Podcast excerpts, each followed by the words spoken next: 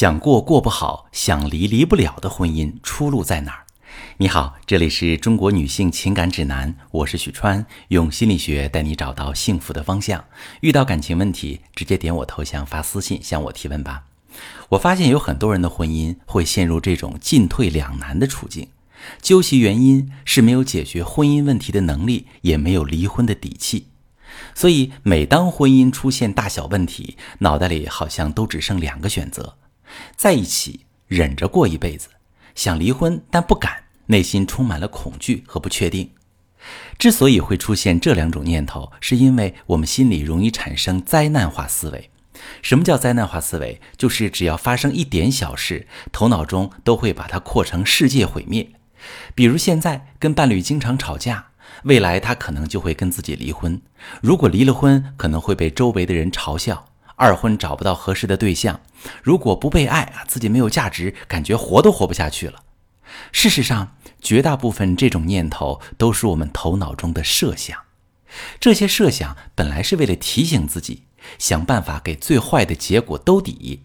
但是，当我们的关注都放在上面的时候，就会变成自我恐吓，让我们不敢去看问题的本身，而是习惯逃避恐惧，逃避问题。比如，你伴侣的身上有你非常难以忍受的缺点，在灾难化的思维下，你只能看到两条路：不停的忍，或者离婚后一个人带孩子苦苦的过日子。这两种结果都太可怕了，所以你不敢再去解决问题。同时，我们常常会用很多自我安慰来掩盖痛苦：是我对婚姻的期待太高啦，我不应该期待别人来爱我。其实我只是为了孩子，只要孩子能好好长大，我可以牺牲很多。如果他愿意改就好了，可惜他都不愿意。可能就是我命不好，遇到这样的人也只能忍了。离了他只会过得更惨。于是最后婚姻痛苦，身在其中的人也痛苦。面对这样的婚姻，如果想要摆脱循环，可以先从转换视角开始，让婚姻经营和离婚两件事都变得不那么可怕。去思考婚姻感情变淡的源头，以此为契机，探究自己在婚姻中到底想要什么，而现在的他又是否能够符合。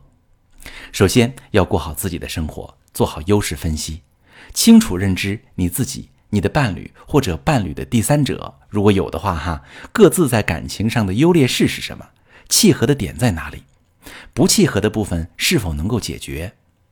第二是抓住伴侣的弱点，增加你们这段感情的价值量，以及增加他的背叛成本。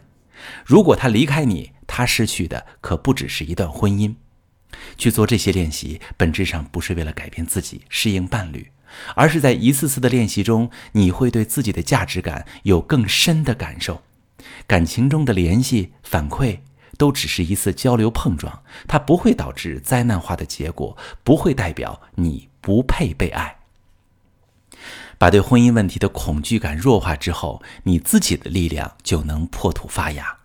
有些人的婚姻过得好，不是因为命好，只是因为他们掌握了更多的婚姻技巧，内心有力量，行动有方向，知道如何获得自己最想要的幸福，并为之去做出改变。最坏的处境莫过于当下的无作为。只要做出改变，感情就可能发生变化。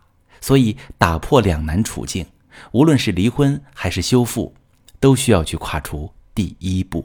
我是许川，如果你正在经历感情问题、婚姻危机，可以点我的头像，把你的问题发私信告诉我，我来帮你解决。如果你的朋友有感情问题、婚姻危机，把我的节目发给他，我们一起帮助他。喜欢我的节目就订阅我、关注我，我们一起做更好的自己。